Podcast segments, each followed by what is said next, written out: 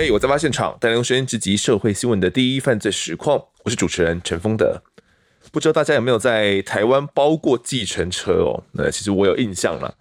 我妈在我小的时候啊，独自带我还有家人哦，比如说是去花莲或者是去台东旅游。那因为呢，我们没有车，那也没有办法租车。那没办法租车的原因是因为我妈也不太会开车，她好像有驾照了，但她就是很久没有开，也不敢开了，所以她就决定呢，去那边之后去那边游山玩水嘛，就决定用包计程车的方式，就连计程车司机还有连这个车子呢，把它全部包下来，可能一整天，然后就由这个司机呢带我们去吃喝玩乐，还能兼导游，还能帮我们拍照，我们觉得哎、其实还蛮不错的哦。但当然啦，费用也不便宜啦。提供另外一个选择，对于司机来说，他们也算是乐得轻松哦，因为不用到处排班呐，不用去跑车啦，收入是不固定的。如果是这样子被包车的话呢，就能够稳稳的赚进一天或者是两天的收入，就一次就赚进来了。而这一集的节目呢，我们要聊的案子就跟包车息息相关。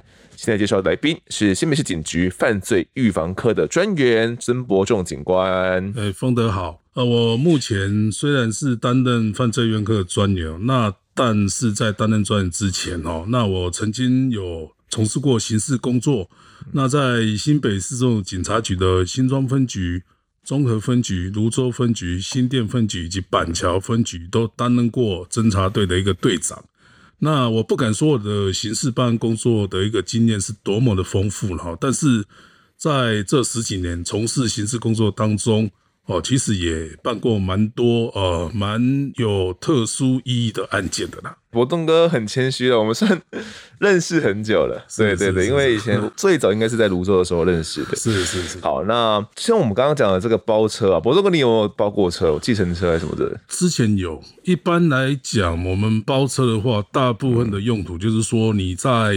自己没有交通工具，或者是离开这个我们自己的故乡比较远的地方，然后交通便利，想要去游山玩水啦，还是说整天都需要用车做一个迅速移动的时候，就会想要包车。对啊，那一般来讲，这个包车的话就是便利性嘛。对于司机来讲，他们会想说，接到这样的 case 是好还是不好呢？有钱赚。当然是非常好的，啊，一次赚蛮多天的，因为他等于是不用到处排班嘛。对对，对，所以他们如果能够接到这样的 case 的话，我觉得也是蛮乐意去接的啦。对，嗯，对对对。好，那我们接下来要谈的这一起案件哦，就是伯仲哥在台北县新中分局服务的时候所处理的案子。那故事呢，我们得从一间汽车旅馆开始来谈起。那请听这一集的我在案发现场。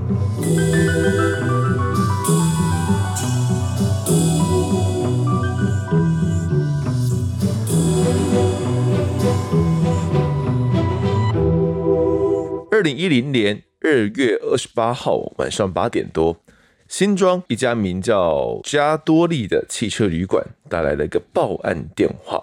当时发生了什么事情呢？博仲哥？哦，那当时我刚好在队上处理一些公务，然后那接到报案是说，呃，在这家汽车旅馆发生了一个男子意外溺水的案件。当时我听到这个案例的时候，觉得很讶异。哎，意外溺水，这个溺水不是都是因在河流旁边啊，还是在游泳池啊等等？怎么会在汽车旅馆溺水呢？嗯，那听到这个案件的一个通报之后，随即就马上带了我们的这个人员赶到现场，去看到底发生了一些什么事案件。OK，那去的时候才发现啊，真的是有人是溺毙的。是，所以。汽车旅馆这个摩铁啊，当地里面算是一个怎样等级的汽车旅馆？呃，其实我们看过蛮多家的汽车旅馆哦。嗯、那一般来讲，汽车旅馆它都会装潢装潢的很富丽堂皇。可是这一家它是在新庄地区算是比较普通，而且是在地区不是很明显的一个位置，是在巷弄里面。嗯哼，所以看起来就是很很普通一家汽车旅馆嘛，是也不是很高档的那种汽车旅馆。你们到了现场是谁报案的呢？呃，我们到现场的时候就先跟他的柜台人员接洽，那是柜台人员说转述说是他们汽车旅馆的清洁员工发现的。是，那我我们有先问了这个清洁员工，还是我们先到里面去看一下？一般来讲，我们到刑案现场，嗯，大概会初步先了解，先询问一下包的人他所看到的状况是怎么样，然后再到现场去看。那我们等他叙述完之后，呃，上楼去看，看到他的房间格局就是一楼是停汽车的地方，嗯、那他的休息的地方是在二楼，就正常的一般的摩铁的格局嘛。对对对对。嗯、那我们进到一楼之后，发现有部计程车停在旁边，嗯、那就上楼再上去上面看。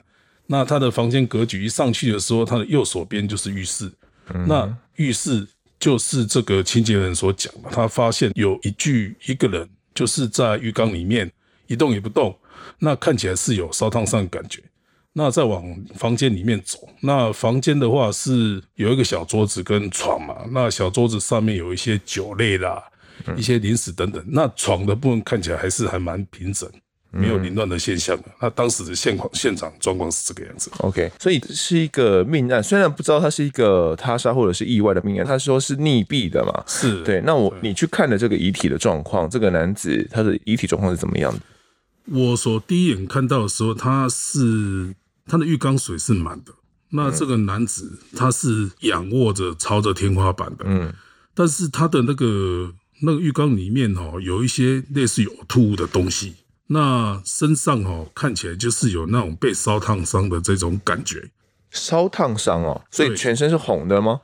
对，全身红红的，而且有部分的皮好像有一点点剥落的感觉。嗯，对。那你说呕吐物是怎么样？就是说，你看我们吃完东西。那如果你把它吐在水槽里面，哦，就会有一些漂流的食物，残留的食物漂在那个浴缸上面。然后它因为水是溢出来的，包含那个浴缸外面旁边的这个排水口，嗯也有一些呕吐物。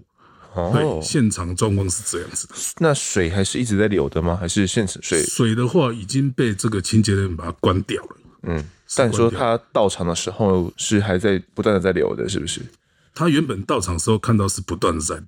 嗯，那后来他先把它关掉，然后再下去报案。嗯，是这样子。然后水感觉是非常滚烫的喽。哎、欸，我们当时去到那边的时候，水还是有余温。嗯，还是有余温，因为毕竟从他报案到我们到现场，大概有个二十分钟左右，二十至三十分钟左右的时间了。既然还有余温，代表原本应该是属于蛮烫的一个高的水温。这个样子。可是他一开始他报案的时候，他是说整个人。泡在里面的是不是？对对，我们到现场看到也是这样。嗯，他是整个人是在浴缸里面的，头也在水面下吗？呃，我看到的时候他是已经朝上，他是面朝上，但是是整个人是面部是被水淹盖住的。哦，就是沉在那个底下的，被水淹盖住的。如果是泡澡的话，那是一个一个人大的浴缸吗？它这个浴缸看起来应该是足够泡两个两个人大小的。对对对，嗯，那所以说一个人泡发生这个事情，我们也是觉得很压抑。对啊，怎么会有这种状况？而且是你看他这个男子大概几岁？我们大概看起来他年纪大概是应该是在五十几岁左右吧，五十岁左右，五十岁左右。嗯，这个人你们了解，现场有证件可以去确认他的身份吗？我们一到现场去的时候，发现说他底下有部计程车。我们在怀疑说，我们原本是想说，哎，这个应该就是计程车的那个车主，嗯，但是后来查这部计程车它是靠行的，是公司的车，嗯，但是上面有营利事业登记证，嗯，那我们就透过这营利事业登记证跟比对这个男子的面容，嗯，应该就是同一个人，他应该就是这部计程车的司机，哦，这样子，对。那这一个司机溺毙在汽车旅馆里面的浴缸，听起来非常不可思议。有没有可能他有一些相关病史呢？你们当时怎么怎么想的？其实这么说好了，我们到一个刑案现场去，嗯，呃，我们当然会综合现场所呈现出来的状况，跟所谓被害物品也好，或被害的一个客体也好，会去做推论。那我们当时到现场去看的时候，发现说，那房间的桌子上面，嗯，有几瓶啤酒跟这个高粱酒，嗯，那他又溺毙在这个浴缸里面。那其实那时候我根据这两点，我们自己去推论，哎，会不会是他在这边喝完酒之后去泡澡？那在泡澡当中之后，对，是不是不胜酒力？还是说有什么其他的身体因素？对，或者是说？因为他喝完酒之后又泡澡，然后这个水温是温的，嗯、那是不是会加速他这个血液的一个循环，造成他心里没办法负负担，嗯、然后造成他有这种昏倒，结果就溺毙的这种情形。当初是这么的，是因为既然水温蛮烫的，所以他才会血液循环加速嘛。那可能他如果有一些相关病史的话，或许会因为这样子，就像我们泡温泉不能泡太久一样的道理嘛。对对对，对，有有可能因为这样子就不小心昏倒了，然后就溺毙在里面。既然有这样的一个推断的话，我们现场要怎么去证实这个推断呢？还是要请鉴识人员来帮忙？对，其实我们所有的命案现场，不论是一开始我们不会设想是所谓的有外力介入，或者是自然原因造成的，嗯、我们一定会有鉴识人员到场。对。那我们当时到现场之后，也通知鉴识员到场。嗯，那其实一开始，当然我们的一个惯性的推论啊，我也认为说啊，他这个因为没有所谓的比较明显的一个类似于打斗啦，或者是比较其他可疑的地方，那我们会推论说啊，他这个是不是因为喝酒造成这样子的？可是我们鉴识员到现场，我们在现场在仔细观察的时候，发现房间里面的这个桌子上面所摆放的酒有两种。一瓶是高粱，那另外大概五六瓶的那种啤酒的那个罐装的啤酒，嗯哼，而且分装两个杯子，嗯、一杯里面是高粱酒，嗯、那另外一个杯子里面装是啤酒。那时候就在推论，嗯，那一个人他如果想喝酒，会一杯装高粱，一杯装啤酒吗？嗯，自己生水炸弹是不是？感觉就已经有一点点疑问了。那是不是不止一个人？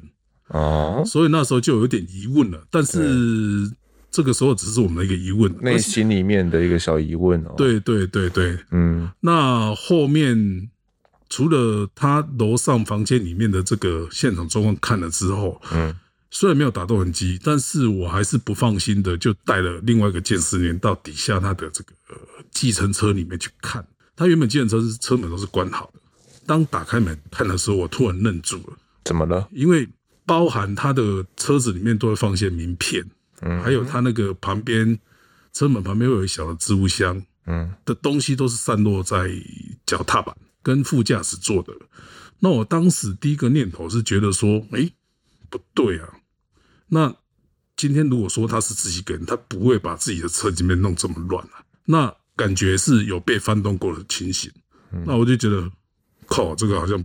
不太像是自己一个人哦，这个应该是有问题哦。你开始觉得不太对劲了。对，但是只是一个假设了，跟猜测了。那后来为了要求证，对，我就在请这个柜台人员去询问这个是什么时候进来的。嗯，后来柜台人员详细描述，他说他是差不多是四点，接近四点左右进来。那我问他说，那你进来的时候是自己一个人吗？因为我们一般推论嘛，一个计程车司机他不去跑车，怎么会来摩铁里面休息嘞？休息，然后自己在那边饮酒喝酒，对回家喝就好了。对，蛮奇怪的。嗯，嗯那后来这个柜台呢，有后来就是回想，就讲他当时进来的时候，好像还有搭载一个女性一起进到里面去的。嗯，可是到现场女性已经不在了，所以就让我们觉得这个案情是非常的不单纯，就开始在做一个更深入的一个积极的侦办。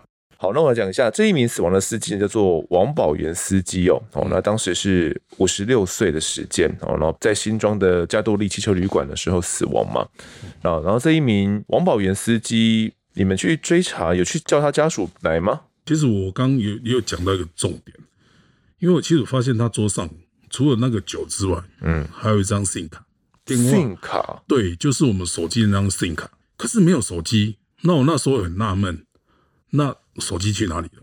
那后来就是透过他计程车上面的营利事业登记证，我们有去联络家属。那家属联络到了，我们有询问家属，嗯，诶、欸，他有没有行动电话？他说有，可是现场是没有看到行动电话的，只看到 SIM 卡。对，那我们有问家属说他平时的一些作息状况，他说他平时经常性会固定，比如说像在万华龙山寺、嗯，板桥火车站，或者是一些固定的点去搭载乘客。事实上，他其实很少自己一个饮酒，嗯，很少很少，是，所以家人也觉得有点奇怪，就是了对，嗯，其实我这样听一听啊，我如果是按照我自己的推断的话，我听到这样子，我会觉得说，听起来很像是有可能这个计程车司机载了某一个，因为有一个女子嘛，是对，是，是可能载了某一个，或许啦，有可能是要性交易的女子哦，进到汽车旅馆里面去服用毒品助兴之后，那不小心，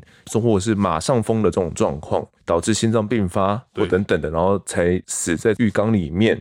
通常发生这种事情的话。这样的女子，她们也不知道该怎么办，应召女子也不知道该怎么办，就赶快的逃离了现场。这种状况，其实，在一直到现在哦，就是都还会蛮常发生的。那我不知道那时候柏颂哥，你没有这样的一个联想？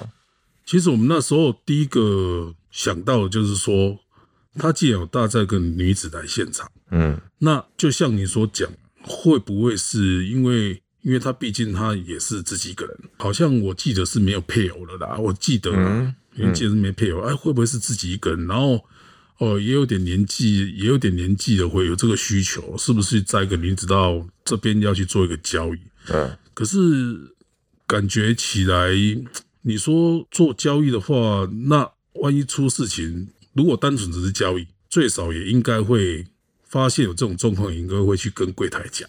哦，哎，那个可能这个。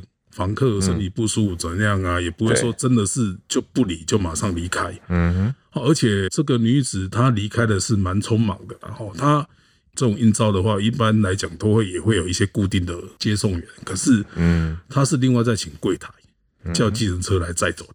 哦，那所以我们觉得很这个女的的动作跟行迹是蛮蛮奇怪的。而且事实上，他们进到里面去的时间哈不久。大概三四十分钟，这个女子就离开。嗯，对，三四十分钟就走了。真的要办事的话，可能也还没办完吗？应该是这个样子，我们推定应该是。所以，我们强烈的怀疑说，是这个原因吗？那一切都是要等到找到这个女子，嗯，我们才后面才知道案情的发生状况是怎么样。对，我们还有在车上发现她的一些名片啊、零钱有不见的状况吗？然后比较散落的状况是有的，就我刚刚所讲，因为我们到底下的计程车去看这部计程车的内部情形的时候，发现它的名片，嗯，跟还有一些零钱散落在地上，但是看起来的话，应该是有有人刻意去翻动，不知道在找什么东西。哦，会觉得可能是朝这方面去着手的可能性吗？后来啦，后来也是觉得说，会不会是办案有讲一个比较通俗的话，叫打碎。哦，搭讪干洗啊，干洗，嗯，就是他可能碰到一个跟他交易的人，假装交易的人，嗯，但是他用某种方式之后，就是诶、欸，就是趁着在交易当中，然后去窃取他的财物也好，或者是做仙人跳也好，都好，嗯，就是谋取财物，所以才会这样匆匆忙忙离开。我们当时是后来发现这种种迹象，发现是这种状况的时候，有这样子的怀疑的，嗯，是。OK，所以。目前到这样的，我们讲了两种可能性嘛，一个是这个女子可能是应招的，还没办完事，光是在泡澡的时候，可能她就有心脏病问题或等等的，她自己的身体不适，然后在浴缸当中就是昏倒了，然后自己就溺毙了。发现这样状况之后，匆匆忙忙的四十分钟就离开了这个现场。第二个可能就是，可能他是专门来干洗这个司机的，我抱怨这位司机。既然是干洗的话，应应该也是这个应招女子方面，然后从事性交易之前干洗她，然后把她的财物拿走，然后包含她的。他的手机也不见了嘛，只剩下一张 SIM 卡。是，嗯，那我们鉴识小组有在那边有采到什么样的线索吗？呃，我们在车上基本上哈，在现场去做采证的时候，包含杯子跟现场的桌子上面，还有最后在计程车上面都有去做一个鉴识。嗯，那我们的程序 SOP 的程序，包含指纹，包含他的所谓的 DNA。嗯，好，都会去做一个采集的鉴识。那后来在车上是有采到女子的 DNA，嗯，跟一男子的 DNA，但是这个男子的 DNA 后来我们去比对，结果是这个计程车司机的。哦，那女子的 DNA 是一个没有记录的一个 DNA，女子的 DNA。那我这边解释一下，其实我们 DNA 建档，嗯，DNA 是可以分辨男女的，对，染色体。那但是它的 DNA 也必须要在我们资料库里面，嗯。哦，有这个建档，我们才能去做比对。那这个比对出来是 DNA 是它的特征跟需要是有的，但是是没有资料，所以当时也是马上做完之后，也是陷入一个无法可找的这个窘境。对，因为一般是要犯下某些刑案之后，我们才会采 DNA，然后才会建档嘛。对对对，对，通常是有犯事，比如说像窃盗案吗？或者是一些呃，我们现在 DNA 的采集的话，是有我们预定的一些案类，嗯，比如说像毒品，嗯哼，哦，重大的毒品案件，贯窃。嗯，或者说一些重大特殊的案件，性侵害等等，性侵害啦、杀人呐、啊，这些暴力重大的暴力案件都会有。嗯，就要采集 DNA，然后会建档嘛。对，可是当时在资料库里面是没有找到这名女子的档案。可以这么说，其实我们 DNA 建档是在九十年之后，嗯哼，才会才有比较一个呃制度化。对，那在九十年之前，嗯，事实上那时候 DNA 建档就是。没有说这么的落实，所以其实我刚刚所讲那些案例，嗯，也有很多案件是虽然发生符合，但是是没有 DNA 建档的。嗯，对，了解。既然这样子的话，这名神秘女子我们怎么去找她？呃，我们后来根据这个店家他所提供说，他曾经叫这个汽车旅馆的服务人员，嗯，去叫一部计程车来。对，那就搭上计程车之后匆匆离开。那我们就调阅汽车旅馆的监视器，有调到这台车牌号码。那我们当天晚上就马上通知这个计程车司机，嗯，说你在什么时候有没有去那边载过？他说有，是这个旅馆的服务人员叫他过来的。嗯哼，那他有搭载一个女子。那我们问他说，那你这个搭乘这个女子再送到哪里？他就跟我们讲说，他是再送到板桥火车站。嗯，就让他下车，那我们就根据他所陈述的这个条件，对，就到板桥火车站去调，也一样是透过监视器的一个调阅，因为既然 DNA 比对不出来，嗯，而且是一个女性的 DNA，那我们去做一个相关连结，觉得这个女子应该就是我们可能就是我们要找的这个跟她一起进到里面这个女子，所以我们就去调监视器影像，调到她从板桥车站。进到车站里面之后有搭车，那人海茫茫，我又不晓得他搭到哪里。我、啊、这个车站里面特别难调哎。对对对，而且这么大，嗯、你也不晓得他搭去哪里。对，而且他是没有购票的啊，他是没有购票，现场没有买票的。对，他没有到柜台去买票，就直接搭车。嗯、那我们这时候根据我们警方的报案经验，我们就会想，他要就是有固定的月那个月票，月票哦，嗯，要不然就是有一种可能，就是可能有使用悠游卡。等等这些，那果然我们再去他刷票的点，再仔细的看，有看到他确实是使用悠游卡哦，刷卡进到里面去的。嗯，对，进到了火车站里面嘛。对，OK，然后开始要来追查这名女子了。OK，那我先补充一下，有一点没有讲到，就是计程车司机啊，就是王宝元他。两点的时候，哦，两点多的时候，然后进到了这个汽车旅馆里面，哦，然后跟这名女子进去的，然后后续大约是在呃四点四点的时候离开，所以这边应该我们做更正，应该差不多前后是两个时两个小时的时间吗？事实上，他是两点多快接近三点的时候进去的。哦，对，OK，对，然后之后四点的时候离开吧，所以差不多是一小时，差不多是一个小时，差不多。可是，一直到。晚上八点的，因为这个防务人员觉得说，哎，怎么一直没有退房，然后也没有延长。对对，因为一般休息是两个小时嘛。一般来讲，现在是大概二至三个小时的。嗯，好，就是算三个小时的话，也超过了。对，照讲，如果说他是我们算三点两点多间三进去了，嗯，那应该六点要退房，可是到一直到八点都没退房。对，所以他才要进进去里面检查哦。对，然后可能敲门没有人反应，才看到。王宝元司机就死在他的密闭在嗯浴缸里面。嗯、OK，那你刚刚讲的这个，我们追查悠悠卡的这一部分，是犯案的当天追查到的吗？还是已经隔天了？隔几天了？呃，我们是在隔天的早上再去铁路局这边调他们的监视器，发现有这个特征，嗯、这计程车司机所提供的这个女子的穿着特征点。嗯。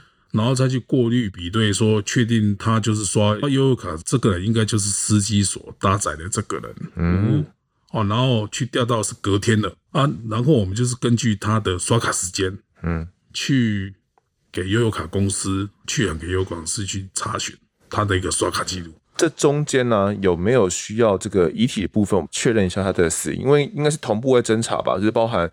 遗体相应这边，然后包含到其他小组可能去调阅这个监视器的影像，应该是多批人马同步进行。对，其实我们在侦办案件那个程序，不会说做一个东西就忘掉一个东西，是会同时并行，包含侦查面，嗯、就是我们的侦查作为会持续侦查。对，那包含证据的一个这个检验，嗯，或者是采证也会持续的做。那再来就是包含，比如说有被害课题，像有大体，嗯，这个也会透过一个报验的程序。嗯哼，会请这个地检署来报验，然后去了解他真正的一个死因。事实上都是同时间在变形的。嗯，我们来讲一下遗体的状况好了，因为遗体到底怎么死的，感觉蛮重要的。对，嗯，对，因为他的死亡原因哦，会牵扯到这个案件是不是属于一个刑案还是意外。嗯，所以他的一个解剖部分，他其实报请检察官去做报验的时候，检察官其实。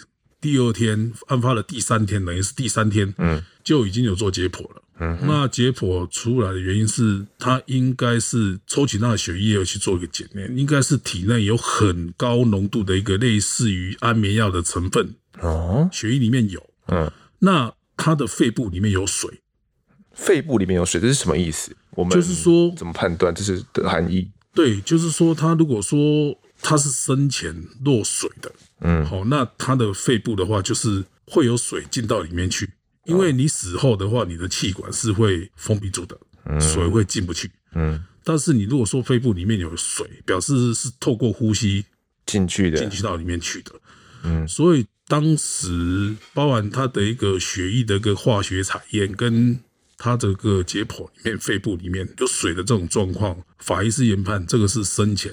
落水死亡，应该真正的死亡应该是溺毙。哦，对对对，但是又有采到高浓度的安眠药反应。对，嗯，所以我们才觉得很讶异，奇怪，这样感觉起来应该不算是单纯的，当然也有酒精反应啦，就应该不是单纯酒精。为为什么会有一个安眠药？嗯、那他去喝酒吞安眠药做什么？除非他是想对自己自我了断。对，但是看起来又不太像，因为其实他家人讲说，他就是。一个人这样子开计程车也 OK 啊，没什么问题啊，嗯，也没有什么经济问题都没有。对，可能没有没有什么欠债啦等等的状况。对，那为什么会吐？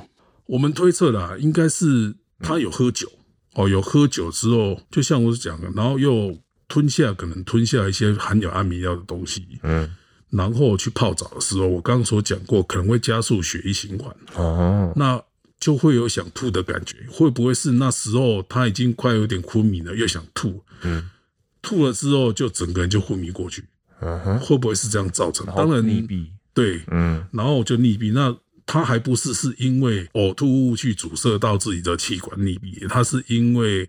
真的是沉到水里面溺毙的，嗯，所以应该是先吐，吐完之后才溺毙的，哦，应该是这样子。根据我们的这个相验结果，对，对，我们一个初步的判断是这样子嘛。对，那既然是这样的话，到底怎么服下这个安眠药的变成重点，也有可能跟这名女子很有关联。对，嗯，对对，对。OK，那我们同步另外一方也在做侦查的时候，好像媒体记者也有知道消息的是吗？当天其实，嗯。案发之后就，当然你也知道这种比较特殊的死亡案件，对我们其实媒体的嗅觉啊，嗅觉很敏锐，媒体的嗅觉是非常敏锐的。嗯、那其实当时我们因为在侦办，所以我们也没有说很详细去说明，嗯、但是还是媒体还是打听到一些相关信息，嗯、所以就见报了。哦，那见报之后更有惊人的状况出来了。怎么了？见报之后，既然有桃园的警察局的人。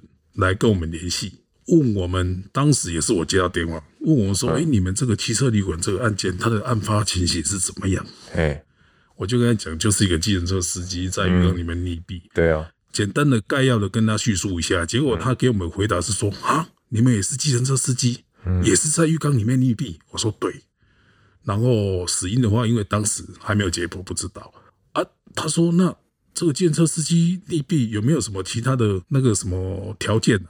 我说我们还在查，还不确定。哎，那他们才讲说，他们在一月份的时候也发生一件一模一样的。你们发生的时候是在二二八吗？对啊，但是桃园那件是在一月份的时候发生的。嗯，嗯，那有一件一模一样的。对，就是他的死亡的现场也有酒，然后也是一个计程车司机。嗯，那这个司机年纪好像也是五六十岁。嗯，然后他也是溺毙在浴缸里面。对，但是他们也是解剖完之后也发现说，当然这个讯息是我后后面才知道，他们也才讲说啊，这个时候计程车司机里面也有一些血液里面有验出一些安眠药的成分。哦，所以基本上好像包含被害的客体跟犯罪的地点都是汽车旅馆，哇，有高度的相似之处，哎，对对对、嗯。好，这一名在桃园也溺毙的这个司机叫做林恒柱哦，好，那这名林恒柱司机当时是四十八岁的年纪，然后他所死亡的时间呢是在一月份的十三号。中午的时间哈，然后在桃园那边的一家天堂鸟汽车旅馆里面休息的时候溺毙的。哦，那他有跟你讲到说，他们调阅监视器，或者是有也有一名女子的出现吗？当时他是没有给我们讲这样子，他们只是问我们说，我们有没有特定的对象？嗯，那因为我们其实你也知道，敏感敏感侦办当中，我也不能跟你讲那么多，尽管都是警察是。所以这会有有什么影响啊？就是可能听众们不太理解。我这样说好了，其实我们警察有时候哈会会有一些在绩效要求之下，会有一些本位主义。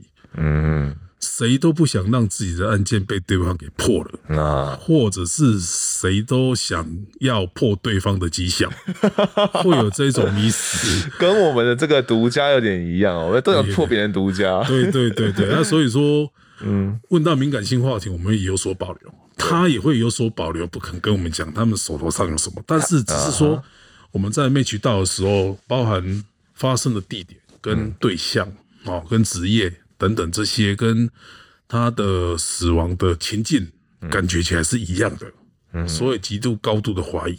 他们既然会来问我们这个情形的话，会有极度高度怀疑说，哎。他们会不会有什么对象？当然，我们是试探军情啊。你们到底有没有什么特定对象？当然，他们回答的是说，我们还在侦办当中。双方都有保留了，对对，双方都有保留。那呃，其实当时啊，我来补充一下，桃园他们也有进行这个解剖了。那他们解剖了这名司机林恒柱之后。判断的死因也是窒息而死，哦，是溺水，然后在蝶斗的部分呢，也也有液体，好，那他呢同样是有烫伤，而且是六十趴的二度烫伤哦，哦，然后体内也有酒精反应，也有采到同样的安眠药成分，哦，对，那法医最后面判断的死因是生前溺水窒息死亡的，然后呢有服用酒精跟安眠药，那个时候。补充另外一个视角了，但这个时候应该是伯仲哥你还不知道的。对，好，好那这个部分我是对对。那这个时候其实桃园警方有去侦办的哦，那他们是说他们有看到的一个嫌疑人，当时呢警方也去进行一些追查，然后知道说呢哦这名死者这个林恒柱这位司机啦，他是在。火车站接到这位嫌疑人之后，然后发现说好像双方有一些交谈哦。之后呢，这名女子哦，她自称说她是来自嘉义的某个乡镇，警方有掌握这个线索，然后就拦下去嘉义来做查访。那根据这个监视器啊，因为可能现在去旅馆里面有监视器嘛，有拍到这名女子哦的这个影像，但是呢，去嘉义那边查访都没有人可以去指认啊。最后查了半天还是无功而返了，就是案件一直嗯没有去突破。然后他也去。问了一下这位死亡的计程车司机，可能他们的同业啊、投行，去问问看，说，哎，给他们看看，说这个女子你们到底有没有看过？哦，那司机都会有点怕怕的，说因为自己的好朋友发生了这样的意外嘛。嗯。但是到底哦，这位死亡的计程车司机在这个女子是谁？他们也没有一个确切的把握，跟警察有一个明确的线索啊，所以。查了半天，从一月十三号一直查到你们二月二十八号，然后再往之后才打电话给你嘛。对，一个多月的时间都没有一个下落。他们也看到这个报纸了，然后也想要可能佐证看看有没有连环杀人的可能性哦。对，我我在想，他们看到媒体露出之后，为什么打来问？嗯，我们其实警察的直觉。嗯，一定是跟我们这边有相关，所以我也才问他说，你们有没有什么讯息？但是事实上，他们这些资讯没有跟我们讲的。嗯，那后来就像刚刚丰德所讲，他们的解剖报告其实跟我们这个都一样，对其实验出来都是一样的。嗯，那我们强烈怀疑，就是可能就是连环性的这种所谓的泛滥的一个犯罪手法。嗯，好，但是我们也不能讲幸运啊，可能是我们这边刚好他的犯罪的地点。嗯，好，地点跟在桃园那犯罪的情境是不一样，变成我们这边他，我们有调到他是都有搭火车的，对，那有多留一个悠游卡的讯息，嗯，啊，我们也才错过这个讯息去确认这个名字。这个悠游卡可以查出什么样的讯息？其实现在悠游卡哈，它有些是有联名的哈，对，现在因为实名制嘛，对，实名制。只有几乎都绑定，对对绑定的。啊，所以说你使用悠游卡，包括你的储值记录、你的消费记录都会有。那我们推论说，这个女子她用悠游卡搭火车，好，那一定出站她要再刷一次。对，那只要她出站的地点，我们去查询到，应该有机会查到这个人。嗯哼，对。那当时你们怎么去查？有查到吗？呃、欸，我们在第二天的时候调到影像，他刷悠游卡进去的时候，马上发文给悠游卡公司去调。那悠游卡公司也很快在三月二号那一天资料就回来。嗯、那我们回来之后去比对，他当天搭火车是从板桥进，在树林火车站出。嗯，那我们又多做了一个，当然我们另外一组人马上派到树林火车站去调监视器他的动向。嗯。那人海茫茫，出去之后这么多的路，你也不知道他走去哪。那我们又做了一个动作，嗯，就是把他近两个月之内悠游卡的使用记录全部调出来，嗯，有发现，因为悠游卡毕竟它还是要储值，对啊，有发现他是固定在同一家在树林的同一家超商里面去做储值，嗯，那我们研判他会去那边储值，表示这个人应该住在那附近，对，就到这个超商去做一个查访。嗯，然后也拿影像给他看，可是超商店员说我们每天客人这么多，怎么知道？那、啊、怎么办？我以为要破案了呢。所以有时候运气、运气、运气气，但是一个逻辑思考啦。我想说，好，没关系，这个超商这条路既然不能走，是，那我们可以透过这个超商附近的商店啊。哦，因为人总是会买买东西哦，生活必须总要吃吃饭、买买东西吧，嗯、总是要吧。对。好那我们就透过这个点，以这个点开始从一个附近的一个这个半圆状开始去做一个查访。嗯，那问到一个关键性的一一个商家。嗯，这是什么商家？彩券行。彩券行啊？对，嗯。问到这彩券行，他说：“哟，这个人一个礼拜会来我们这个彩券行大概三四次左右。”嗯，嘿，这个人我确定有见过他。嗯，那我们这时候就是非常的高兴。哦。这样子很大的一个线索，那刚好那个彩券行的这个店家又讲，我记得好像昨天才刚来过而已，哦，很近。那我们想说啊，那这样子刚好，反正叫附近一样，再从这个点再调监视器，再去调。啊，后来还不错，运气很好，有调到他的行踪。嗯那后来知道他进了这个树林区的某一条巷子里面之后。另外一头刚好也有监视器，他从这个前头进去，没有从后头出来，就那研判他就住在这个巷子里面，嗯、对，才用这种土法炼钢的方式，一户一户一户去清查，嗯，后来才找到他居住的点。你们去找到他的时候，他在家里面吗？对，他其实是在家里面的，对，是，是他自己应门的吗？还是怎么样？不是他的母亲，是他母亲。我们其实。找到他的时候，他好像是在房间里面，是他母亲出来。那我们有出示说，哎，这个是不是你们的？有没有认识他母亲？说这个是我女儿，嗯，就直接讲是我女儿。对，那我们其实我们就问他说，那你女儿在不在？他说在，他就很自然的走出来。他自然走出来就看，就是跟我们那个，可是也不能说我们很确定啊，因为其实他在泛滥的当下，他那个影像哦。跟跟现场哦，本人哦，现场本人真的有落差。你原本看到那个影像是怎样的感觉？呃，泛滥的那个监视器影像看起来，这个人看起来就是有点类似于上班族的女性，嗯，戴个眼镜，嗯，提着公事包，嗯，穿着也很上班女子的样子，嗯哼，好。可是看他那本人的时候，就是穿的。很大妈型，邋遢的感觉啦，就是大神那种样子，满脸的痘痘，然后也没戴眼镜，头发有点凌乱，看起来，但是他的身高是一样的啦，嗯，比较矮小一点，是不是？到底是不是这个人？结果请到母亲圈，然后对啊，就是他。那在那个时候才去给他做了解。好，马上就问他了吗？还是带回去里面理清？哎，我们其实现场就单刀直入了，问他，你知道我们来的用意吧？他就点点头，我知道。嗯。对，他直接就说我知道，那我说好，那你的东西呢？因为其实刚我所陈述的，他不是被害人，他的 SIM 卡留在那边嘛，对啊，没有手机嘛，对，我说那个东西呢，他说有，我在房间里就拿出来，结果他先拿出被害人的手机出来，那我们后来就说确定这个手机就是被害人的手机之后，因为卡片插曲里面有像一些资料，嗯。就有被害人他家属的一些电话记录，嗯嗯，确定是的，那当然我们就可以肯定说啊，应该就是他了。对，然后我们在经由他的同意跟检察官报告之后去做一个搜索，在他家里面搜索多蛮多不一样的手机的。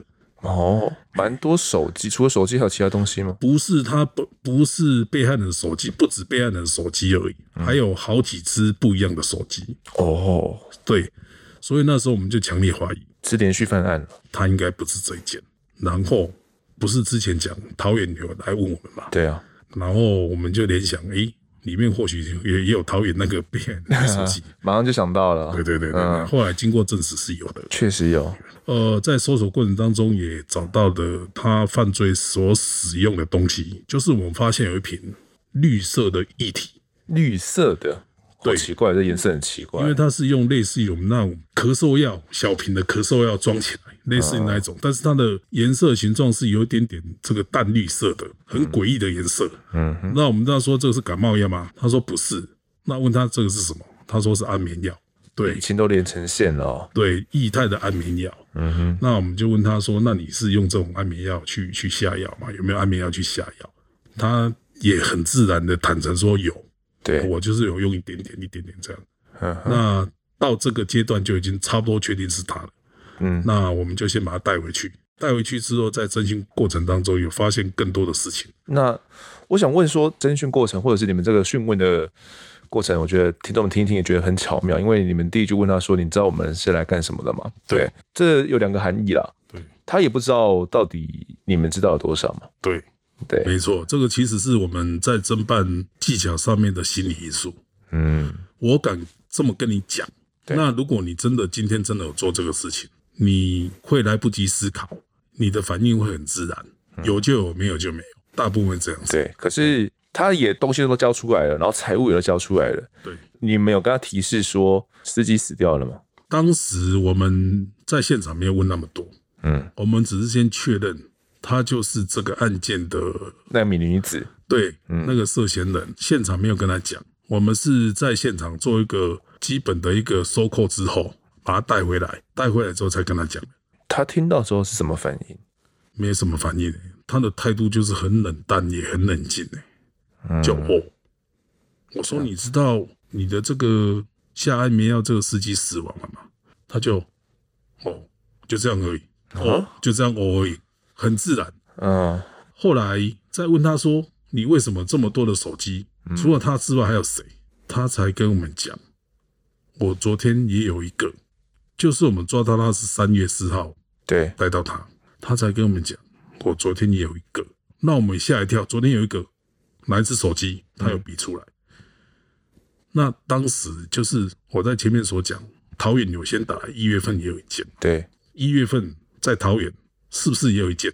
他就又拿出一个手机，我们收购的手机，嗯、对，这个就是他的，他都还记得呢。是他每一只手机是谁，他都记得，在哪边他都记得。嗯，那他还说啊，就是这一只。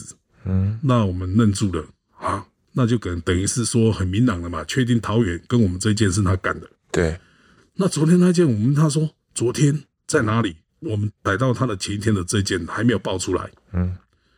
他主动跟我们讲说，是我们主动在打电话到桃园去问，问说你们这边昨天是不是有个计程车司机？我们就直截了当就问，计程车司机是溺毙的。你们是问溺毙哦？对，我们直接说是计程车司机，然后他是溺毙在汽车旅馆里面的案件。嗯，我们就问问他说，哎，啊，你们那边是不是有一件有一个计程车司机溺毙在那里面？因为我们当时不晓得他的生死状况。对，但是。如果是他犯了，就很有可能，因为死两个了嘛。对，嗯。后来问他分局，嗯，他说有啊，啊，我们这件今天才要报验而已，嗯，昨天发生的，今天才要报验。嗯，我靠，那真的又弄死一个人了。嗯，到那时候才知道说，原来在我们抓他的前一天，他又去犯下一件。那这件案件还是还没有曝光而已，哦，准备报验而已。对，只是在我们抓到的那一天准备要报验而已。那我现在讲一下这名女子哦，这名女子叫做江云清。江云清这名女子过往她其实有一些前科的记录了，她在过往因为使用安眠药哦，就有在基隆，然后让七名被害人哦，然后让他们昏迷之后。然后去抢盗财物哦，那个时候他所犯的这个是《惩治盗匪条例》，对，因为这个是以前的动员戡乱时期的一个特别刑法，对，特别刑法，对，对那个时候才有这样的一个法源嘛。然后因为这个案件呢，然后被判处十年的徒刑，又因为呢窃盗的案件呢，然后也被判刑这样子，然后一直到了两千零七年哦，然后才被假释出狱。对，哦，所以他那个时候被你们抓，二零一零年的时候还算是在假释期间嘛？对，嗯，因为假释的话，他是比如说你判了十二年。嗯，但是你关了，比如说你是累犯，关了三分之二好了，对，关到八年，你就有资格假释。嗯，但是你剩残余刑期，比如说你关了八年，还有四年嘛，哦，那你这四年就是等于是在假释期间。嗯，对，就他既往的一些资讯，他在我他在我们这边犯这个案件的当下，他事实上他的刑期还没执行完毕，还是在假释期间。哦，这可能如果真的被判刑的话，会被加重哦。呃、欸，假释的话，他会撤销他的假释，对，就是之前案件未执行完的刑期会接续执行，然后你所后面所犯的有期徒刑的案件会再并执行。哦，对，对是。好，那这个江云清啊，他这样的一个前科的记录，听起来就是跟我们这两个案件有非常高的相似度，也都是用安眠药这样子迷魂的方式。迷魂道，他是用强盗财物嘛？迷魂道的方式去强盗财物，然后在基隆有犯下过七起这样的案件。对，你们当时也看到的这这个前科记录，应该也都查得到嘛？可以。事实上他，他他在基隆就已经有相同的手法。嗯，但是他在基隆所找寻的对象不是像现在，现在都找计程车司机，嗯，然后他的手法就又更。也不是说更残忍啊，就是可能就更伤害性更大一点。嗯，因为我们看到之前在基隆犯案，就是单纯下药，没有说什么再去泡澡干什么，所以那个基本上就是可能昏迷之后拿取财物，嗯，也不会造成这所谓被害人的一个死亡结果。对，但是在我们这边，甚至在桃园这边，他犯的案件最后都有造成这个被害人死亡结果。嗯，哦，那他也。不觉得反正死掉就死掉了，就只说了一个哦，哎，对对，所以我们当下在问他的时候，你会觉得说，欸、死了一个人，不止一个人，原来死了三个人。那后来我们根据现场所找到的手机，再逐一的去清查，那手机的所有人，在当下除了这三件死亡案件之外，还有另外七件，嗯，他也是用相同的手法，但是是好在有一些司机他就是。没有像这三个人的状况这么糟糕，遇到最糟糕的状况在浴缸里面溺毙，他可能还没有泡澡就昏倒了，所以没有死亡。哦，那变成是说他连续犯了这么多件，以前已经有这个记录之后，又连续犯了这么多件，他的一个反应态度，感觉感觉，其实我我我是觉得啦，针对这个犯罪嫌疑人犯罪之后态度，他很平静，非常的平静，而且对于好像人命的一个价值性，他觉得也没死了就死了。对啊，我就是要他的钱，他死了就死了。他把人命跟钱财比较起来，财富比人命还要重要。你死了就死了，反正我就是要你的钱而已。对，如果我是因为迷魂的关系导致不小心有人死亡的话，如果是我自己了，那我可能会有点良心过意不去，我也有点震惊。对对，可是他表现出来的是一个就很冷淡、事不关己的。对，就很冷淡。应该一开始还是先针对。在你们辖区新庄的那个汽车旅馆的这一件案子来进行清查嘛？对，所以他是怎么讲说整个犯案过程的？呃，后来我们问他说：“你是如何去挑选到这个被害人的？”嗯，他的说法就是刚刚丰德在前面桃园所讲，为什么提到嘉义？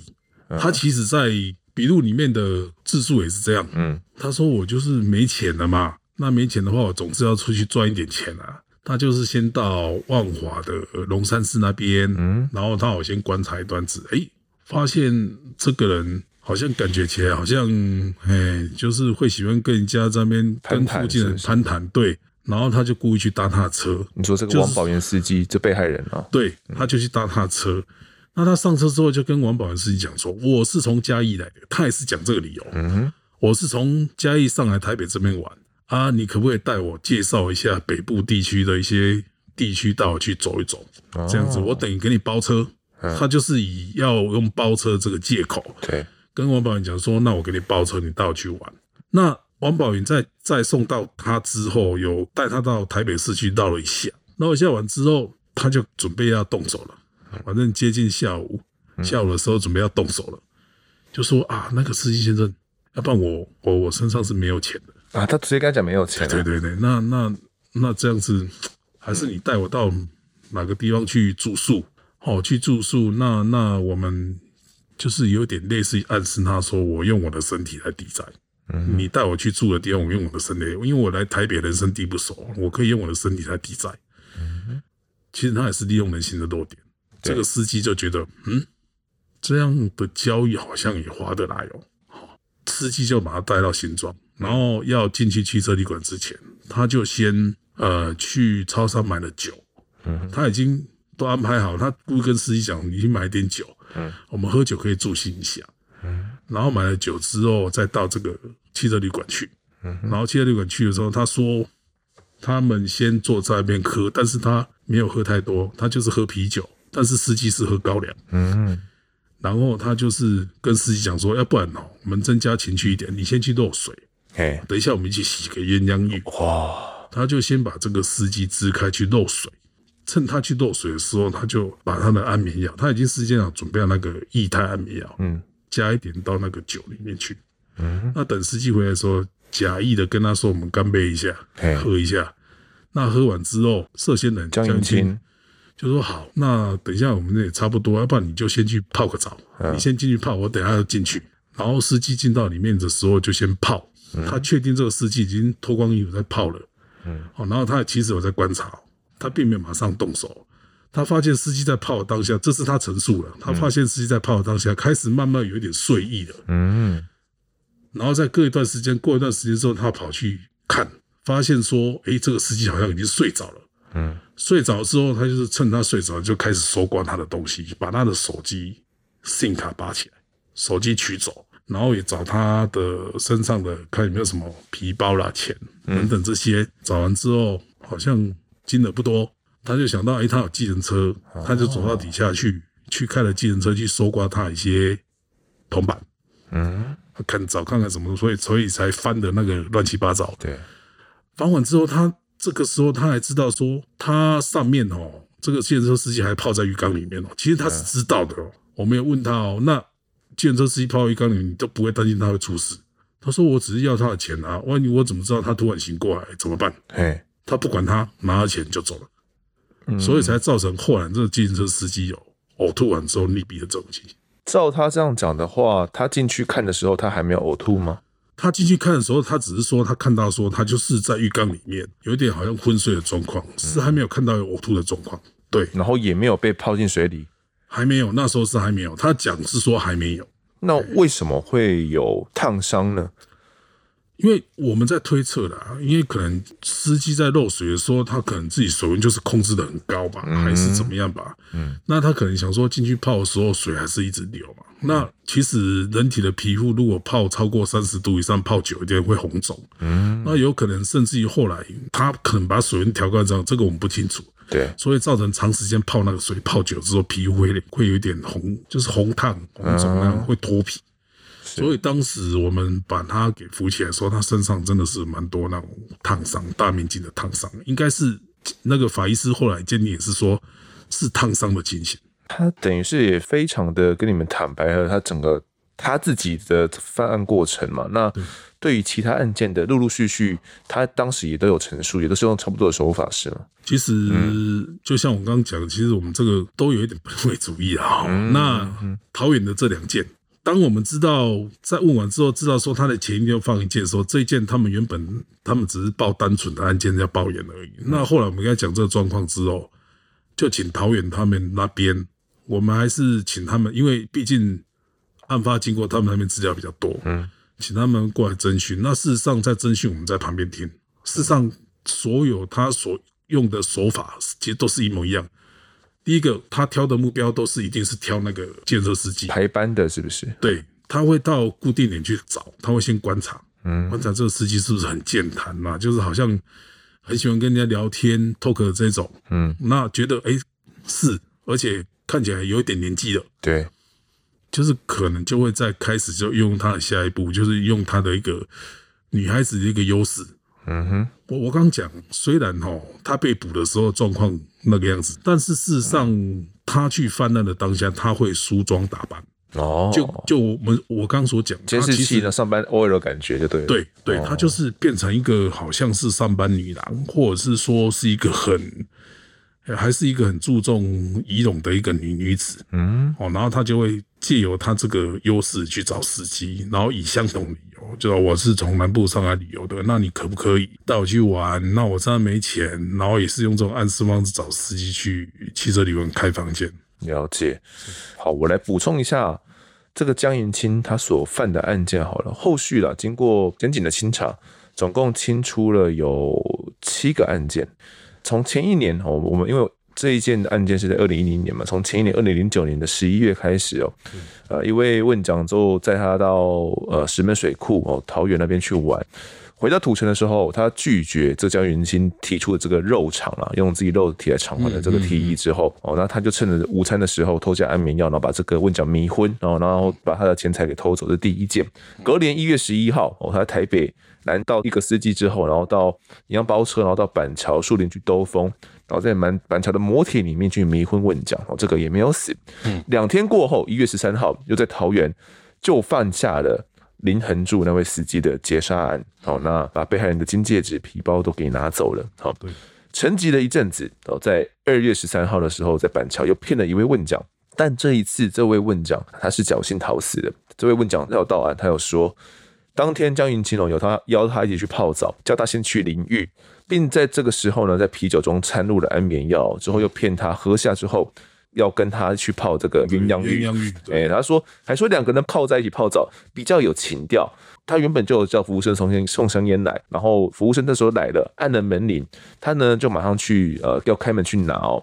他才刚走到拿完之后，刚走到床边，他就失去意识就昏倒了。所以他昏倒的那当下，他是没有在浴缸里面的。对，如果他在浴缸里面的的话，有可能。就是四十，对，有可能是四十了，对，所以他是好险没有在浴缸，是有去拿了这个香烟，才会在床边失去意识。接下来十五天后，二月二十八号就犯下第五件案件嘛，然后就也就是博州跟保侦办的这个王宝元的劫杀案哦，然后在。三月二号以及三月三号又连续犯下了两个案件哦，一个案件是在板桥偷呃计程车司机的皮夹啦，然后一样也是这个问讲拒绝他的肉偿这个提议啦，所以就他们有些问讲是不同意说你用肉体来偿还的，对对，对。好，那最后一件第七个案件就是桃园的这个最后一个问司对死亡案件是韩少孙的这位计程车司机哦，总共七起案件，我们后续陆陆续续全部都。清查出来了。那江云清呢？他有讲到说，他抢来的钱，这些抢来的钱都用在哪边吗？为什么要犯下这些案件？呃，其实他的回答就很简单。嗯，我说你为什么会专挑这些司机，然后不好好的工作去赚钱？你你挑这些司机，事实上你所获得的财物也不多啊。嗯，他说我赚钱，我要很辛苦赚才赚一点点啊。那万一如果说挑这些司机，我去犯案，如果他刚好钱多，我可以省很多力。他的想法是这个样子啊，就是想透过呃这种所谓不费吹灰之力的一个犯罪手法，快速的获取金钱。嗯，所以他才会冒险的去做这些事情。嗯，那呃他在犯案当下的心态，就是他只是讲说啊，我就是真的只是要钱。我也没有想说要去去去让他们造成这个结果，他是一直解释是这个样子。那他抢来这些钱，然后去换取财物之后，换取钱财之后，他有把这些钱拿去就拿去买刮刮乐是吗？还是有有？他是说他的观念就是，反正我有拿到钱，我就去，反正这个钱是我我用不法所得来的嘛，反正再去买一个刮刮乐拼一下运气。看好不好，能够换更大的钱，怎么样？反正没刮中也没差，这钱也不是我的，犯法来的。所以他以前有透过这样的方式有赚到一笔大钱，是不是？不有有，他曾经有提到过，说他曾经有中过十几万。嗯，就是刮刮乐吗？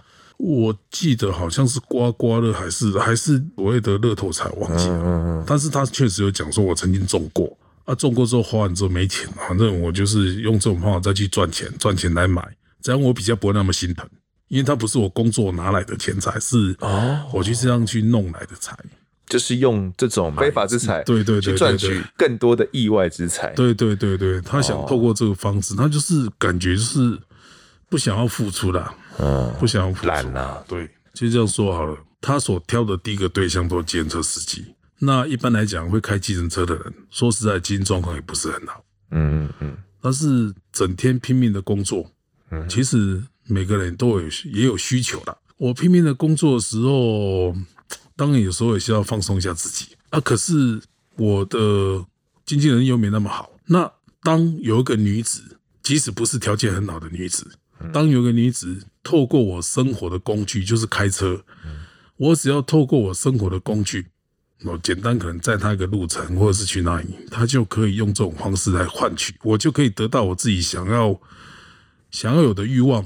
那他也可以得到自己想想要的一个经济的个利益，就是比如说搭车到哪里去哪里玩，那一那两个互蒙其名，为什么不行？嗯，所以他其实，在犯案他是有挑对象的。哦。根据他的点，但他是有挑对象。他今天如果挑的对象是路上路人甲乙丙丁，嗯，那可能大家看到不会接受。但是因为他就是利用一个人性的一个弱点哦，计程车司机就是属于比较经济能力比较不好的。那这个司机有些就是讲实在，或许这个样子比较好骗。或许他就是利用这个心态去骗到这么多人的。那侦办部分啊，其实陆陆续续的清查也都清查结束了，后续就进入到这个判决的这个过程了。到底三个问长怎么死的呢？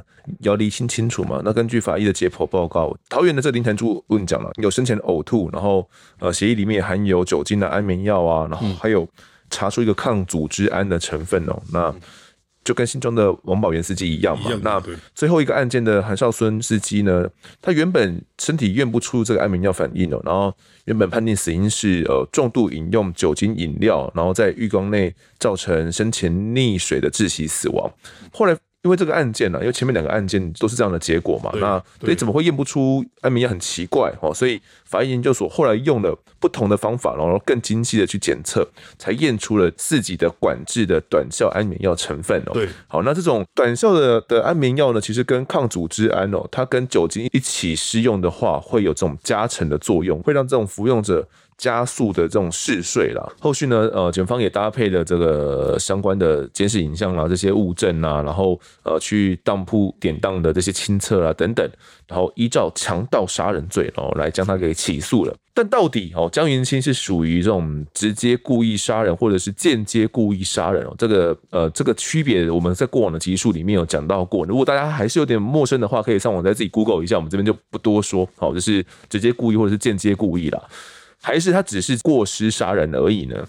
他到案之后，他说：“哎、我的目的就只是为了要抢到钱财啊，根本没有要取他性命的意思嘛。那我我知道说我在酒里面参加安眠药，他们喝下去之后泡澡会在浴缸里面昏睡，但我不知道说他这样子会溺毙。我抢到财物之后就就赶快急着要逃跑嘛，根本没想到那么多。基本上就跟柏庄哥你那时候真讯讲的就是这样的内容嘛。对，对他根本没有想到说会死掉，他的说法是这样子的。OK。”但法官认为啊，一审的法官认为，在犯下这个三个案子之前，江云清这个迷魂道他就有迷魂道的经验的了啦。他在之前就犯下过七件案件，然后被判十年嘛。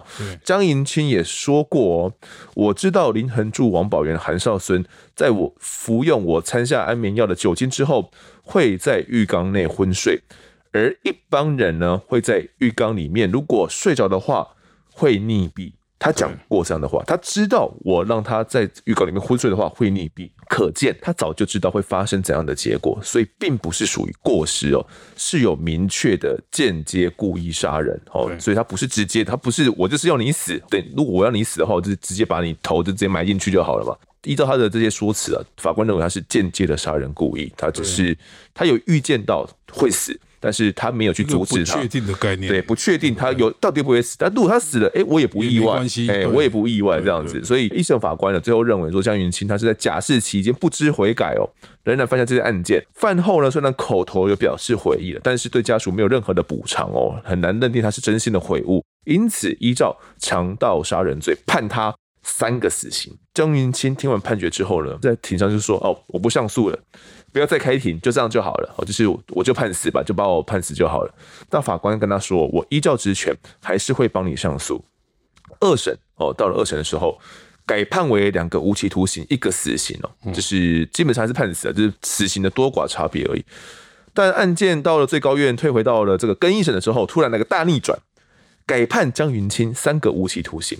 那这一次呢，法官认定说，他们没有办法确定江云清到底有没有间接的杀人犯意，也就是说，到底是不是呃这种不确定杀人啊？法官认为啦，都很难构成的，因为他认为说，呃，江云清这样的行为啊。单纯就只是为了财物哦，对，然后才会财迷心窍嘛，才会去下药。然后他没有预料到，他是没有预料到。法官认为他根本没有预料到三个问讲会溺死。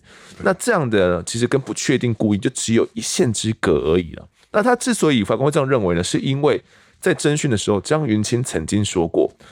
我知道他们喝酒，然后加安眠药去喝酒之后，然后去泡澡，在浴缸里面会睡着。然后，然后警官就问他说：“哎，那一般人在浴缸里面睡着会发生什么事呢？”然后他就说：“会溺毙嘛。”这个我们刚刚讲的。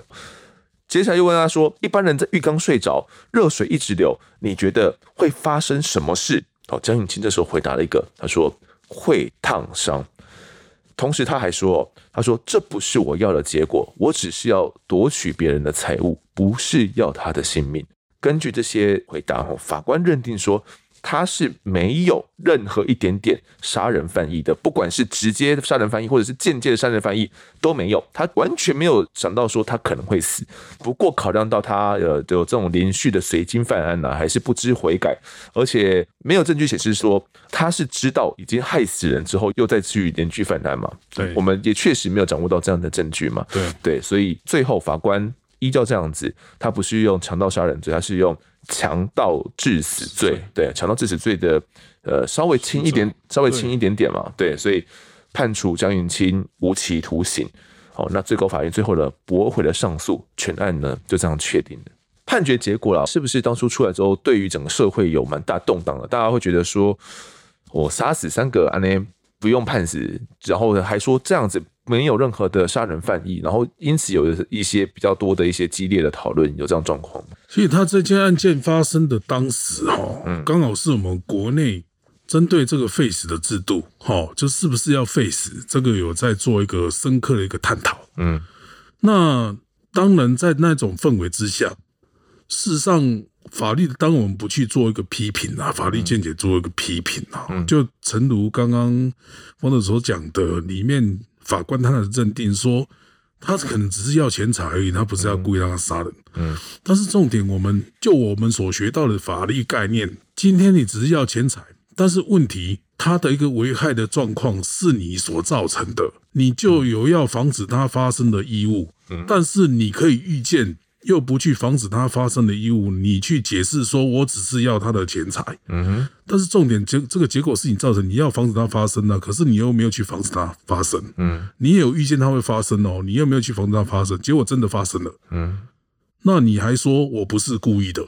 那什么样才是故意啊？但是就我诚如我刚刚所讲，那个氛围，face 的氛围之下，法律是一刀两面，谁都可以去解释。就像我所所讲的。当时把他判无期徒刑，法院的概念可能是说，他不只是他当时所犯的案件很多件，嗯，只有这三件死亡，那可能有其他件没有造成死亡，对，那没有造成死亡，显见他不是要故意强盗杀人，他只是为了要钱财，只不过这三这三件是不小心造成他们死亡结果。但是这只是表面上看，你不能去用这个理论去推告说他这三件就不是强盗杀人。你要就个案的实质的内容去看看他有没有这个所谓的间接或不确定故意的概念。嗯。可是问题在氛围那种氛围之下，法官既然做出这样的判决，事实上对我们执法的人来讲是个打击喽。对，包含很后续我们有侦办过一些案例，嗯，都是一种打击，也包含说。对于人民期待法律对于应报主义的一个呃正义实现，嗯，都是一种很大的打击。嗯，弄死了三个人，又犯了那么多件这种相同案件，就像刚刚所讲，其中有一件是他刚好去拿烟，不是在浴缸里面，否则他也会死亡。对，都有这种可能会造成死亡案件的发生了，你还？认为说啊，他这个不是故意的，应该不能判死。嗯，那到底要死多少人，嗯、你才觉得他这个是罪无可赦，才能判死刑？是，所以哈，这个有时候看时间点，就是看时间点。时间呢？时间点啊，你那个时间点刚好是碰到这个氛围。嗯，你即使犯了杀了十个人，你也不会被判死刑。都会有一个合理的解释出来，嗯，也不会被判死刑，就是看法官怎么认定而已嘛。对了，或许就像我们现在所讲，为什么在这种所谓这种氛围之下，可能会让民众的期待性落空，嗯，以至于后面有现在我们准备要推行的所谓国民法官制度出来。对，国民法官的制度，它就是要让人民可以直接参与判决。嗯哼，这个制度我们反过来说，是好是坏不确定。但是也有可能，他的这个犯行可能是很轻微，可是他的实质含义对被害人或者是对其他人造成的被害课题是永久的。那即使他的刑期不高，嗯，可能透过国民法官的一个审判，人民的一个期待，他可能可以透过其他方式来加重他的刑期。嗯，啊，或许就像我刚刚讲，也有可能是说他所犯的罪行是，比如说是死刑、无期徒刑这种重案件，但是因为他在犯罪的当下。是有相当的一个理由，迫使他真的去放下这个案件，嗯，那罪不至死。虽然对被害者家属来讲，他可能哦，他杀了我亲人，他应该该死。可是就客观的人讲，有可能认为说他是有理由的。哦，他即使杀了一两个、三个，造成很多人死亡，他是有一个理由。那可能再给他个机会。嗯，这样子来讲，就会比较符合人民对于法律一个期待。嗯，那江义信这个案件，事实上，因为我当时是一个。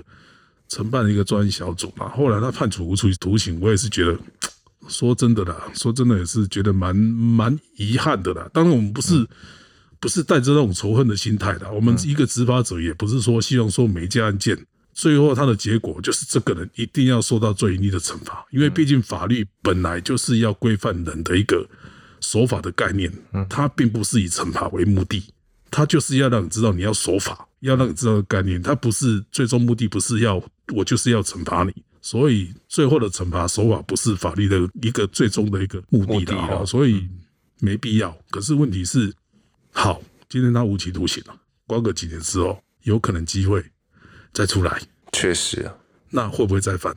嗯，下一个被害者是谁？没有人知道，嗯，没有人知道，因为所以过往也是假释后再犯嘛。对，其实不止这个案例，好多案例都是这样子。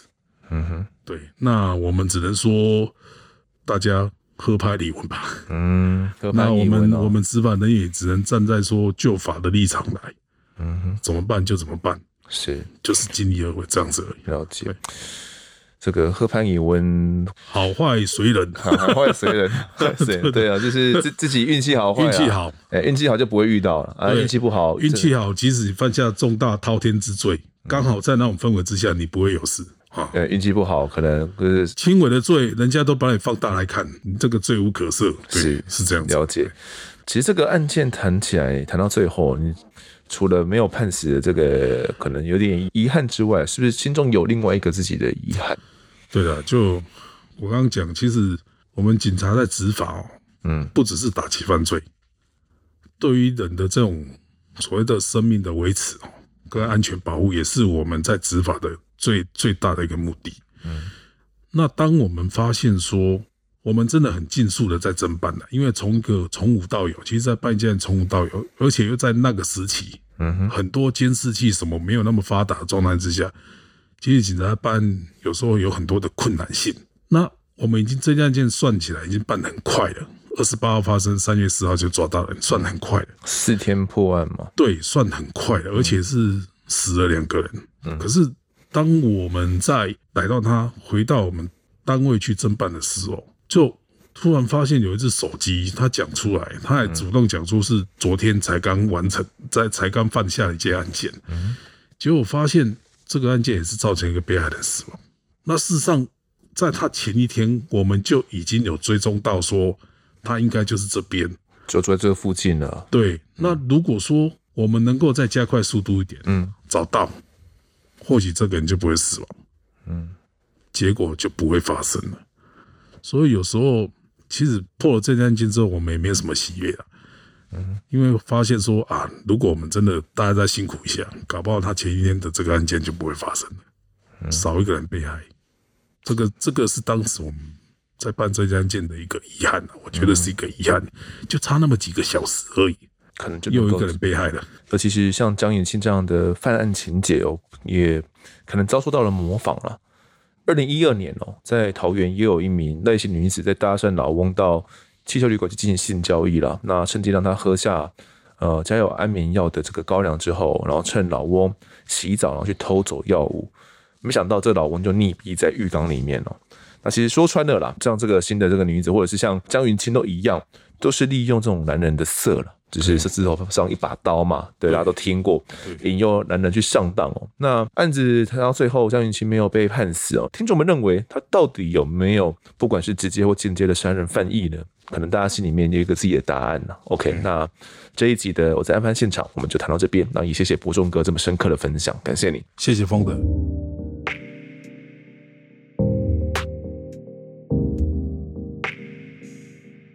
接下来进到听众时间，首先是干爸干妈们的抖内，第一位抖内的是刘老板娘，超赞！我跟老公都好爱听你的案发现场，给我三个爱心，还有三个鼓掌哦，谢谢刘老板娘啊，这个边做生意边听我们的节目就对了。好，下一位抖内的是需要被倾听的人，他说丰德是用心的在做节目。希望呢有一集关心长照的主题，小亮哥提到的长照悲歌非常感同身受，因我也是正在走长照路上的人。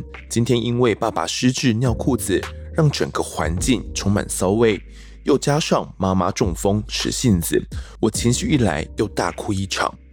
大哥前年出了一场车祸，全心的照顾他，又加上双亲没有了工作。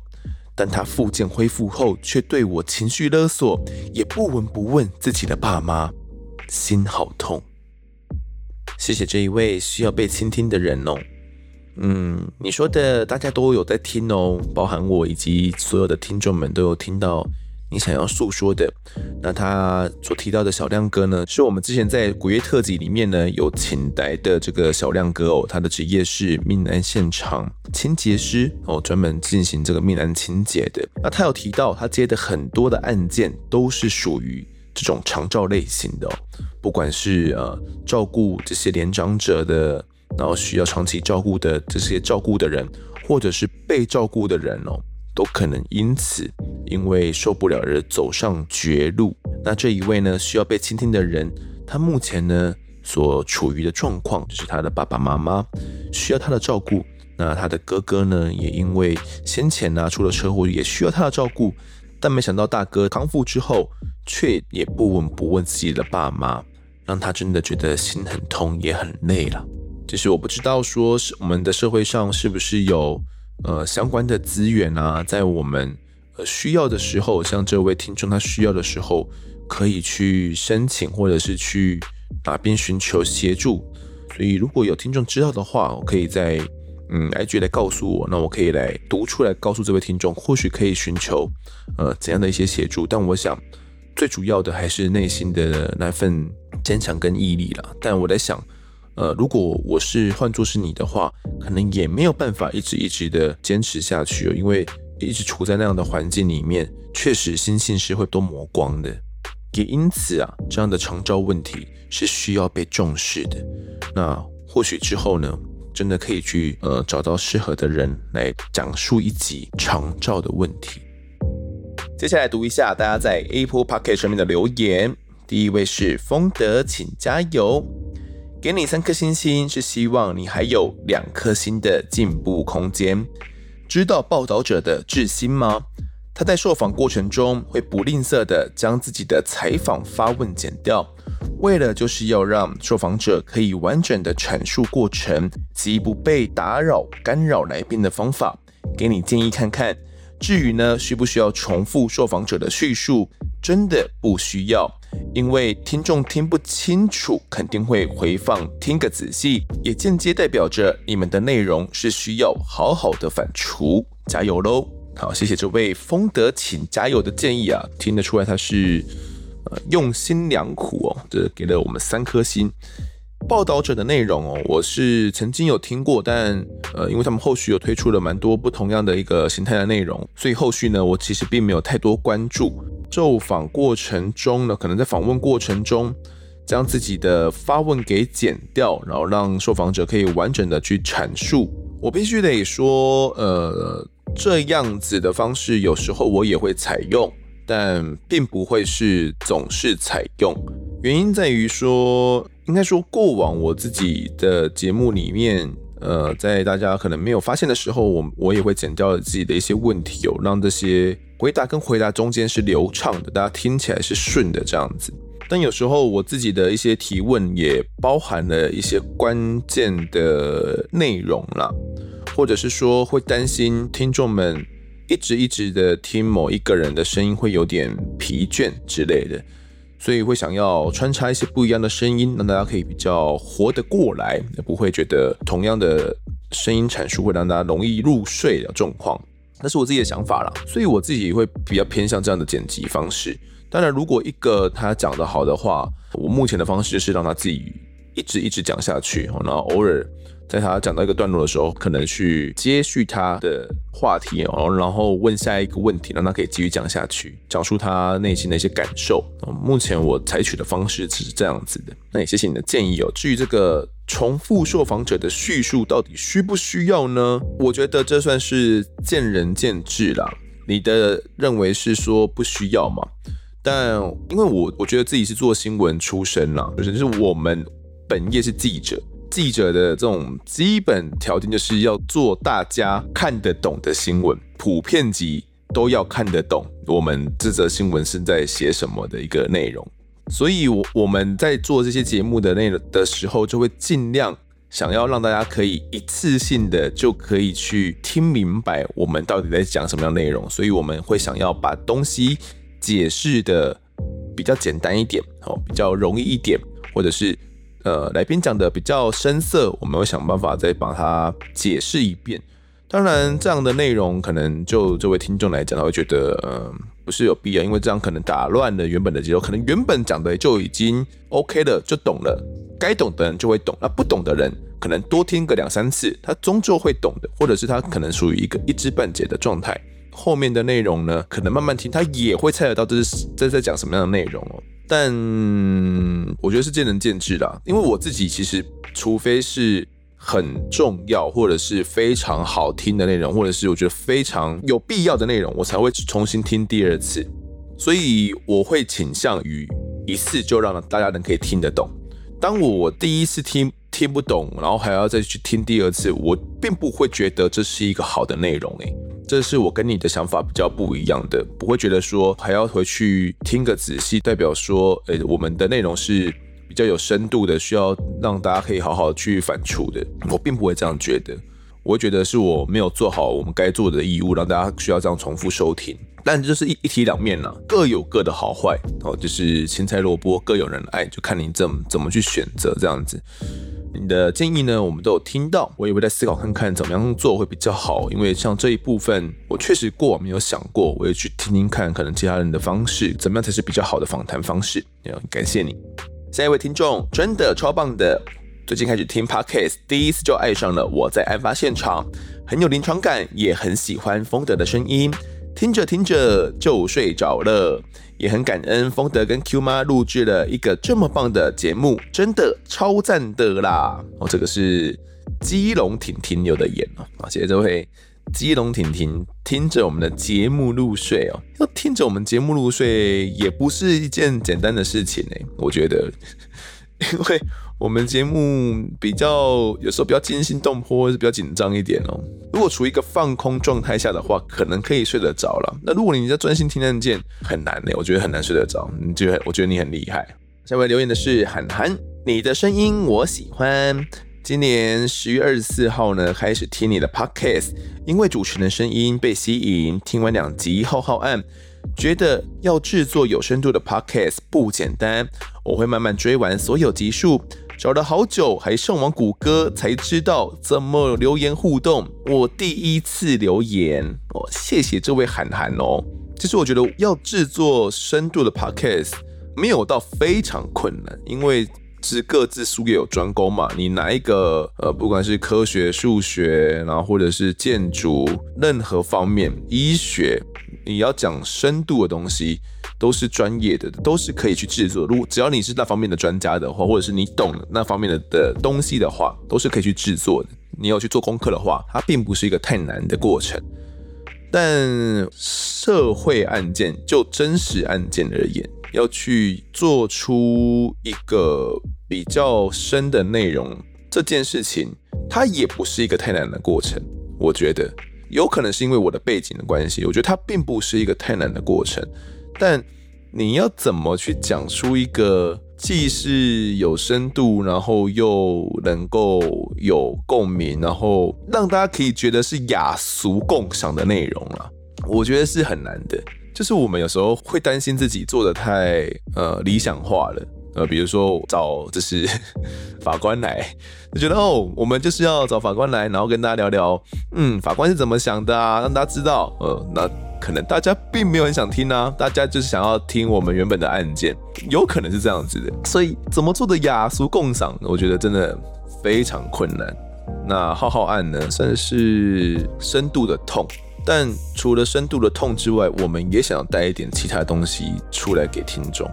就是除了痛之外，我们也想传递姑姑到底想为了什么？他们他在追逐些什么？他痛过后，他在为这个社会做些什么事？我们只有深刻的了解他的痛了之后，知道他为了浩浩案的努力跟经历的波折跟痛苦之后，才会知道他为什么想要去转念，然后去。为这个社会付出，或许大家才会认同他。我们要有这样深刻的理解，才会去认同你，而不是说，哎，他去自取儿拳，你看到他在镜头前面发言，然后你也不知道为什么，你这个女生莫名其妙为什么站在那边嘛？她凭什么？你听过才知道她凭什么。好，下一位听众 J U N E，然后很多 X，他说要法官打分数，为什么要法官打分数？是在教杀人后怎样必死吗？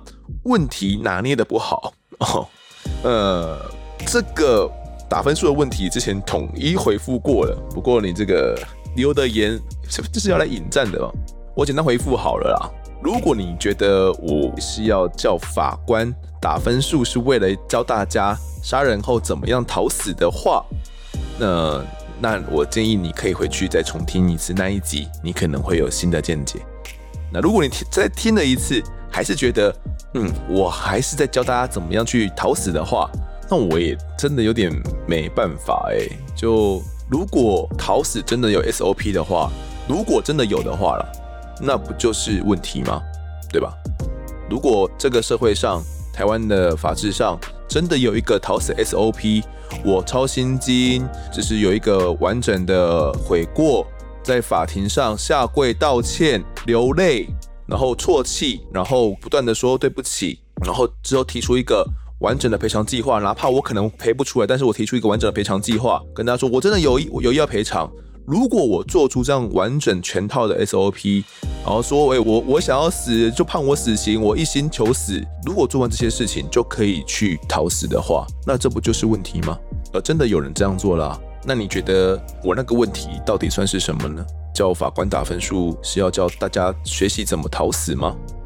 好，最后一位听众阿善师太嗨了吧？C O L E Y U，他说老师原来是闷骚型的，哈哈，应该是看到了我们案发一周年的直播，然后或者是听了一周年直播的音档，才知道说阿善师。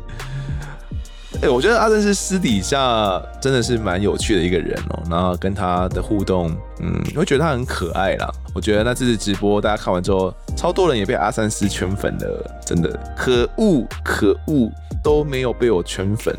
好啦，这集的听众时间。就聊到这边。那各位如果喜欢我们节目的话，欢迎到 Instagram 以及脸书搜寻我在案发现场，就有脸书社团、粉丝团以及 IG 三个平台，通通都追踪起来，就可以掌握更多案件消息，也可以跟风的我聊聊，给我们建议。